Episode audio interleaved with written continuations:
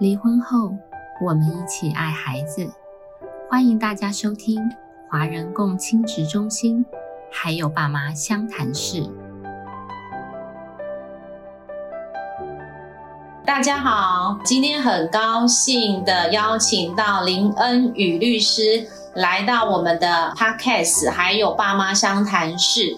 林律师是第一次来参加我们这个呃 podcast 嘛，对不对？对，好，那你要不要简单的介绍一下你自己呀、好，很开心受邀可以录制这个节目。那我是林恩宇律师，双木林恩惠的宇宙里。那我现在是经过联合法律事务所的有合伙律师。那我除了在担任律师的职务之外，在调解委员的部分，我同时有担任新北市对方区，还有基隆地方法院，还有新北地方法院的法律专业的调解委员。哇，所以听起来林律师在啊、呃家事庭的经验非常的丰富，就是有调解，还有本身是律师的这个角色嘛，一个是对调委嘛，是不是？对，调解委员。哦，调委跟律师的角色，所以其实呃，这个经验非常的丰富。就是我知道啦，那林律师有参加我们律师专班的呃三个阶段的课程嘛。对，那其实这个课程是要自费自驾，然后要投入很多的时间跟金钱。那想问一下，怎么林律师当初会来参加我们的课程呢？什么样的动机？我想我的部分不知道是不是比较特别吧。那我到去年的时候已经职业第十一年，嗯然后我前四年是受雇律师，然后嗯从二零一四年开始就自己职业。那自己职业原因是因为我老婆那时候就怀孕，嗯然后这二零一四年到二零一九年，我们陆续有三个小孩，哦，因为我们都是自己带小孩。嗯那就是会比较少参加一些律师工会进修的课程。那律师工会进修的课程呢，它比较偏向于法律，而且比较偏向单向的授课。嗯那因为我去年的时候刚好就看到了这个中心的简章，然后我觉得这个简章的内容非常的勾引我的兴趣，因为第一个它的内容不是只有单纯法律的部分，然后进行的方式又是有分初阶、进阶跟高阶。那从初阶开始，在单项授课完之后，就有所谓的小组讨论跟案例的演练。其实那个这样的内容其实非常的吸引我，因为我已经一段时间其实没有去出门去上进修的课程。对，嗯那我觉得可以参加实作的训练，对我来说是非常大的吸引力。对，主要是这个样，而且他不是只有法律，他是觉得说还有心理智商师的团队，然后告诉你如何呃处理的技巧。讲这个课程内容的特色，我觉得至少对我而言我是没有看过，所以我才跟我的太太商量说，你可不可以假日一打三？假日你一打三，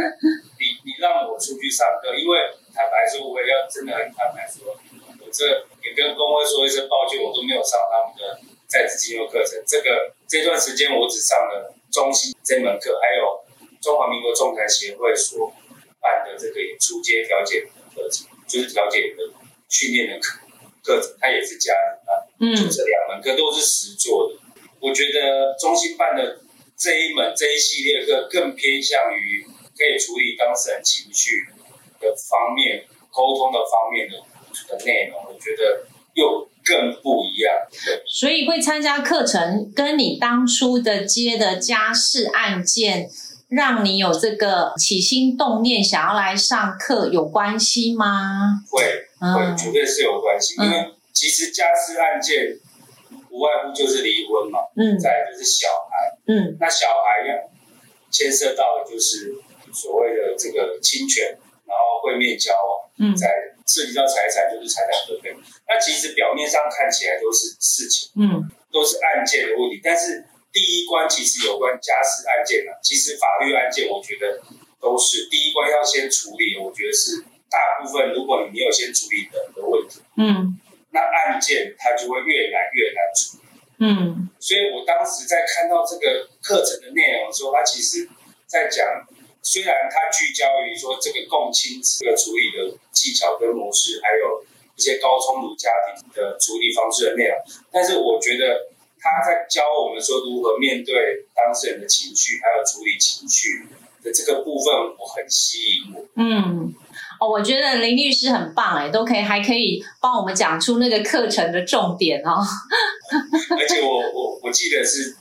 进阶的时候，嗯哦，是在那个 B one，在那个首都经贸大，然后刚好分到跟小娟老师一组，嗯然后他就问我为什么来上这堂课，我就跟他说，其实我上这一堂课，其实我不是是为了当律师，我也是为了当一个爸爸。啊，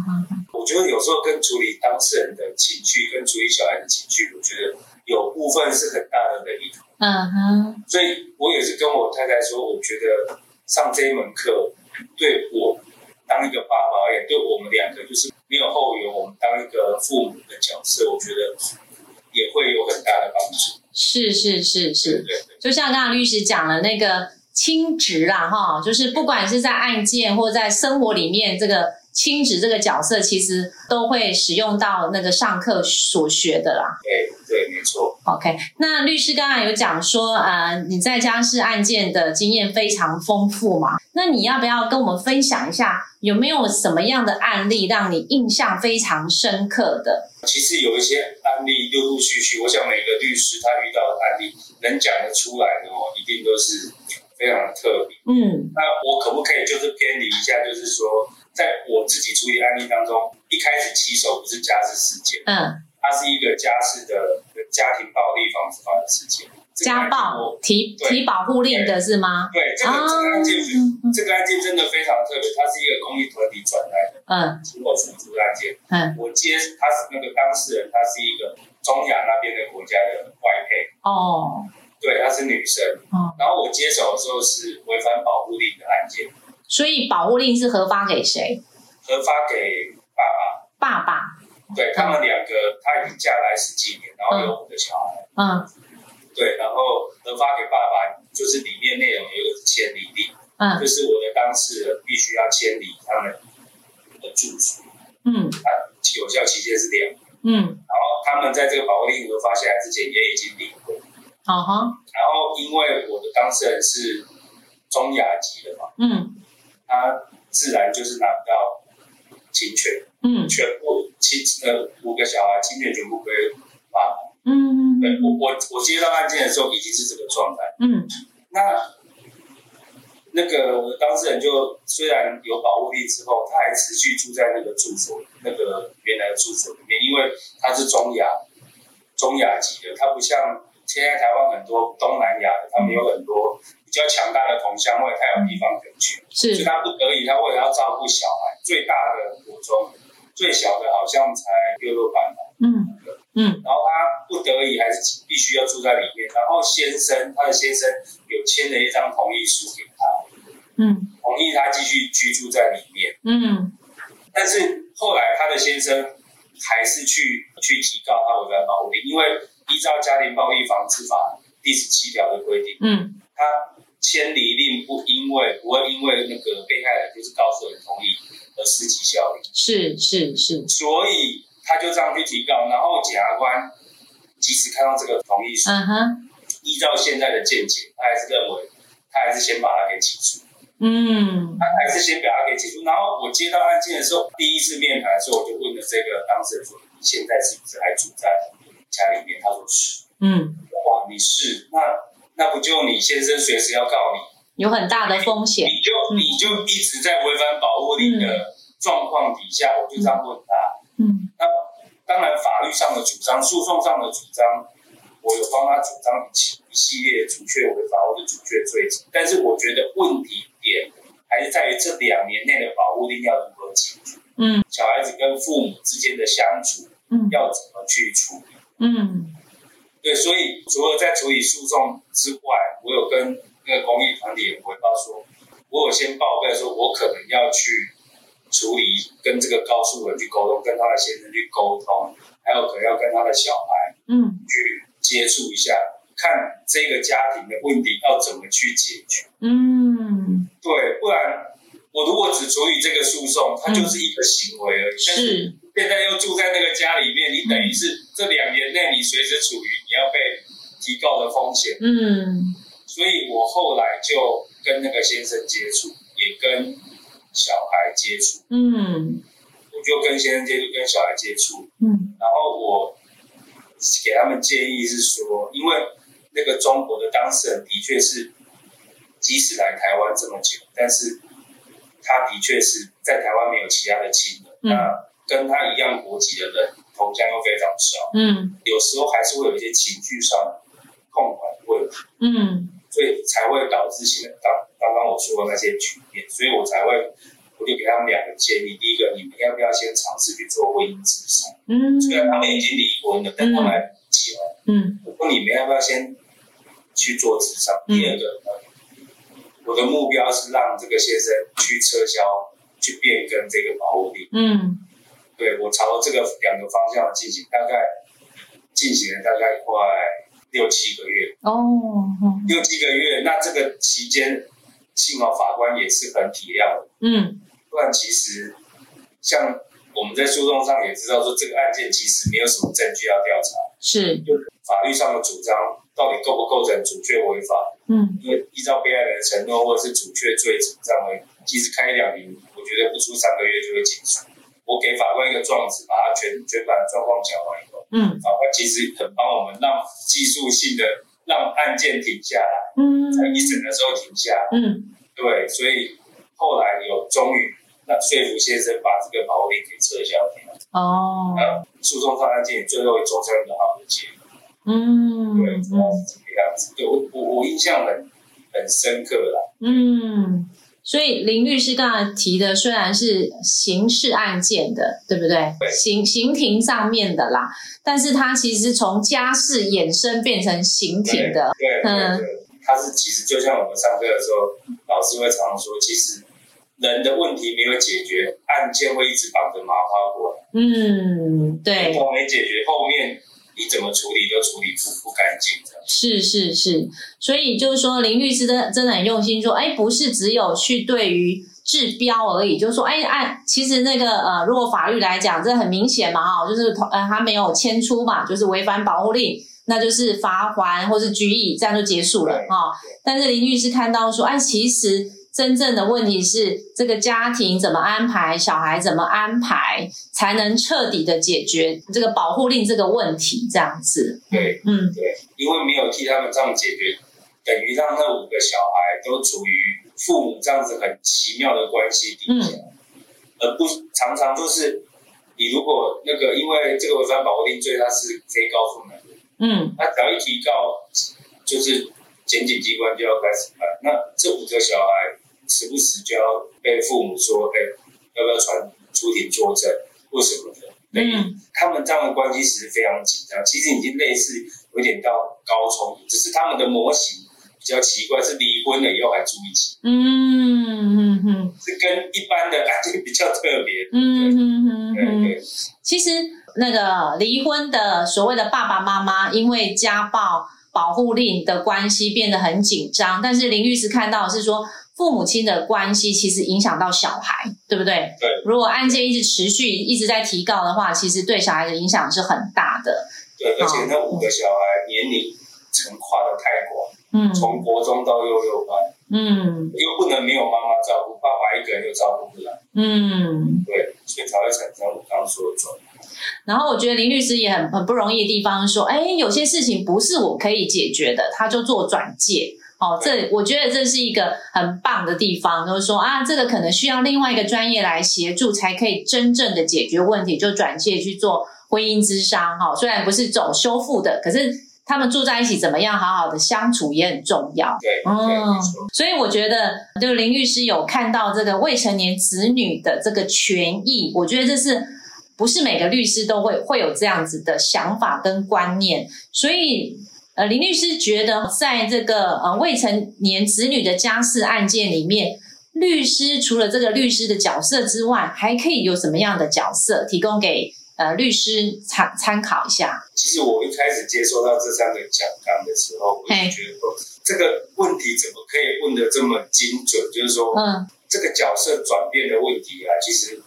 可以牵涉到，就是说我当律师这么久，嗯像我们以前法律系的在学校啊，老师只会教我这个教科书的内容，然后法律的解释的判断，从来不会教我们处理人的问题。嗯哼，然后我们一开始当律师的时候，不管是受雇律师，或是一开始当自己独立职业的时候，其实大部分的时候也都是在处理案件，嗯在处理人的问题。嗯然后你案件的时候，我们很不自觉，律师这个角色，我们就会直接去做一个评断，然后判断，然后去评价的角色。嗯但是其实，在家事事件当中，其实我认为很重要的起手是，也是跟老师那边学习到很多。我们其实要先做的，可能是一个倾听者的角色，嗯然后陪伴者的角色。嗯然后我们去听完，去陪伴他完以后，我们来判断说，我们接下来我们可以做的事情有哪些。例如我刚刚说的，哎，我们是不是可以做一个资源提供，或者是转介者甚至是说再进一步给他一个好的建议，给他一个好的评价。对这个一连串的过程，这也是我在一开始当收护律师，我有一个指导律师跟我说，我有我有一天很好奇说，哎，老师，为什么有一些案件就是家事案件，为什么有些案件明明就打不赢，我们却要接？嗯，我们为什么要把它接下来？对，那时候我那个指导律师他其实是就是很寡言，就是话很少，但是他讲的话都有很有哲理，只是我那时候参不太透。他就说我们要做只是陪他走过这一段，我那时候其实听不太懂。嗯后来我就慢慢的了解说，我们其实是要除了那个倾听当事人的声音之外，就是听出他们真实的意思之外，我们就是要陪着他走过这一段路。嗯他信任我们的话，嗯我嗯们要陪着他走过这段路，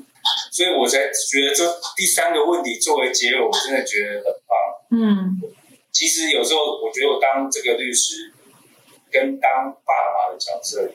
其实我觉得有一点共通性。嗯哦，对，我们在面对小孩的问题，或是面对当事人的问题，我们是听完以后，或是还没听完以后，直接给他评价，还是耐心的听完之后，慢慢的听，有时候也什么都不要说，就陪着当事人，或是知道当事人需要什么时候，我们再给他资源嗯或是了解。我觉得就在上这个课的时候，坦白说，我常常觉得这这两个角色，我常常觉得是不同。嗯，就是当律师或当父亲的角色。老师给我们的上课的一些案例的演练，或是处理情绪的技巧，我觉得在这两个角色其实互通。嗯，就是说，呃，不是只有案件的处理，还有那个呃，对于人的这个呃开放性，然后倾听，然后陪伴，然后不这么快的做呃主观的判断，好像这些都是蛮重要的。对，而且我觉得上这个课最好的是说，哦，我现在还是很回味无穷。我觉得真的很推荐说，就是律师通道来上中心的课，因为这些课其实有帮助于觉察我们自己的情绪。嗯因为我们常常会处理案件，因为如果很多道长在处理法律案件，就知道我们常常有道长，我会觉得说他没有办法抽离那个案子，在法庭上嗯或是法庭下，他没有办法抽离到把自己的角色抽离出那个案子，也比较难觉察到自己跟当事人的情绪。嗯对，就是常常也会看到有有些律师跟当事人在法院里吵起来。嗯那其实我觉得那当事人其实也没讲什么，他只是需要你去听的，嗯他不需要你马上给他指责。嗯或是去怪他哪里没有做好。我常觉得说，我们会接触到的当事人，会到律师手上的当事人，会进入到诉讼案案件的当事人，要法院的当事人，我觉得他们都是一群身心受创，所以我们必须要先先顾好他们的心情，在谈事情。嗯对，我会觉得那这个部分过程，其实上这个课让我学习到非常多，怎么去觉觉察自己跟当事人的情绪，然后这个整个过程它是怎么样转变，那我们要如何去做适当的应对？我觉得这个都很重要，而不是纯然只是站在一个律师的角色给他法律的建议。好，所以听林律师讲说，透过这个课程，好像呃自己受用之外，我觉得呃你的当事人一定也是很受用的哈、就是刚刚你讲的，就是说很好像还是那个很回味无穷这样子。对，如果如果道长也有小孩的话，我也很推荐。嗯如果有小孩，我真的也很推荐，因为跟小孩的相处，我觉得也也很有帮助。那所以林律师有没有想要对听众，不一定是律师啦，哈，对或是呃有家事案件的呃听众，有没有什么话要对他们说？这样子，最后呃给一般的民众或者有家事案件的呃民众也可以，有没有什么样的话想说？我相信会遇到家事案件，包括我自己，呃，在从律师如果变成是当事人的时候，我自己成为当事人的时候，我相信那个心情都非常的紧张啦，啊，而且是非常的不安。嗯，那我想我们能做的就是我们透过一个正常的管道找到呃专业的人听我们说，嗯然后给我们的建议。那我觉得华人共亲子中心它就是一个非常好的团体跟单位。那不管是他所出的课程，或是他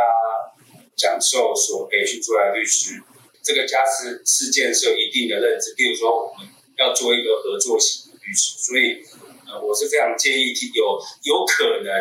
有可能即将有可能，或是已经发生有家事事件风险的这个这个听众，如果有需要这个协助的地方，我想华人共信中心是一个非常好的团体。那我希望大家可以循着这个比较好的这个管道去寻求协助。我今天很谢谢林律师，很精彩丰富的呃跟我们分享他在家事案件里面的呃所学所看，然后给我们一些的建议。那今天非常的谢谢林律师，谢谢。谢谢李真老师，谢谢谢谢中心，谢谢。